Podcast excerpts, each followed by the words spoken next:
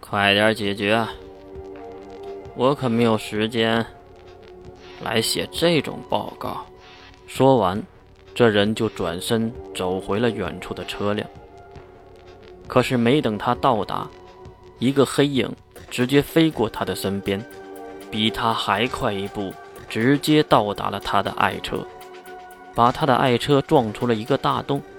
他刚要发火，就看到身边两侧的人都露出了恐惧的表情。那个表情是任何演员都无法演出的，任何的小丑都无法做出的夸张到极点的表情。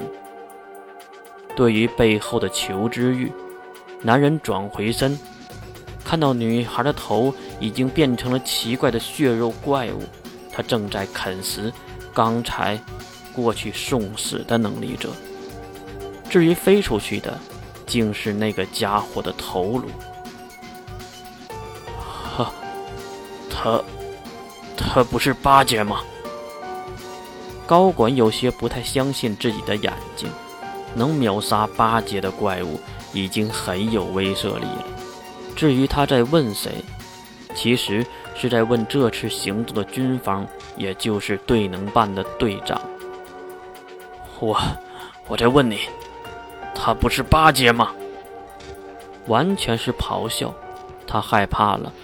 人害怕到极点的时候就是愤怒，看他愤怒的状态，也就知道他已经恐惧到了极点。是八阶，看这个怪物应该等阶更高。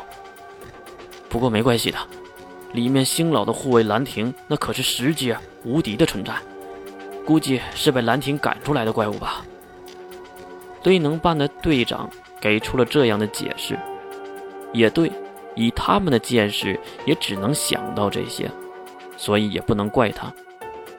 不过这个队能办的队长，可是比身边的政客更冷静、更沉着，毕竟也是见过大场面的，比如可以轻松秒杀高阶能力者的包子，人家也是见识过的。所以还是压制住心中的恐惧，开始下达命令。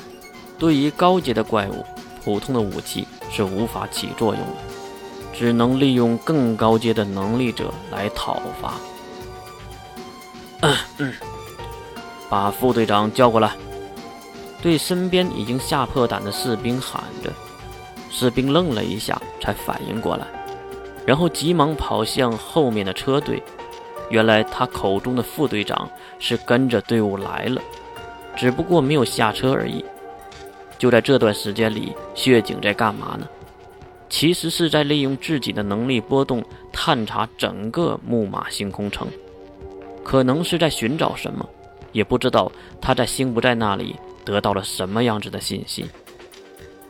哎呀，什么事儿啊？我正睡得香呢，发着牢骚。披头散发的中年人叼着牙签，披着制服就走了过来。很明显，在队伍里受到了很多的红利。有这个待遇，一般情况下都是特别有能力的人，或者是有关系的。这个人当然就是前者，不然看到八阶人被秒，也不会找他救场。还好的就是血警没有注意到眼前的包围圈，还在探查中。你过来看看，就是这个怪物。怪物！男人转头看向队长指向的方向，是一头拥有红色头发的小女孩，头顶还飘着一个放着红光的光环，身后红色的触手在空中来回的蠕动着。啊！这一眼看的副队长腿都软了，还好一旁的队长扶住了他。队长当然也很是诧异，在他的认知里，副队长几乎就是不败的高手，确实有点恶心哈，啊，而且还秒杀了八阶，是不是不好处理啊？要不要叫其他区的外援？挣扎了半天的副队长，目光一直都没有离开血井，最后拉扯着队长的衣袖，才勉强的站起来。当然，他这个反应也是吓到了队长，因为队长看得出他在害怕。怎么了？啊？队长还在耐心的询问。也许副队长是不小心绊倒的呢，当然也是没有这个可能性的。他，他，他他妈是十大魔兽中排行第一、最危险的魔兽，为什么会在这里啊？为什么呀？啊从副队长的话中可以猜测到，他是见过月的，所以没有被清除记忆，也记住了十大魔兽以前的恐怖。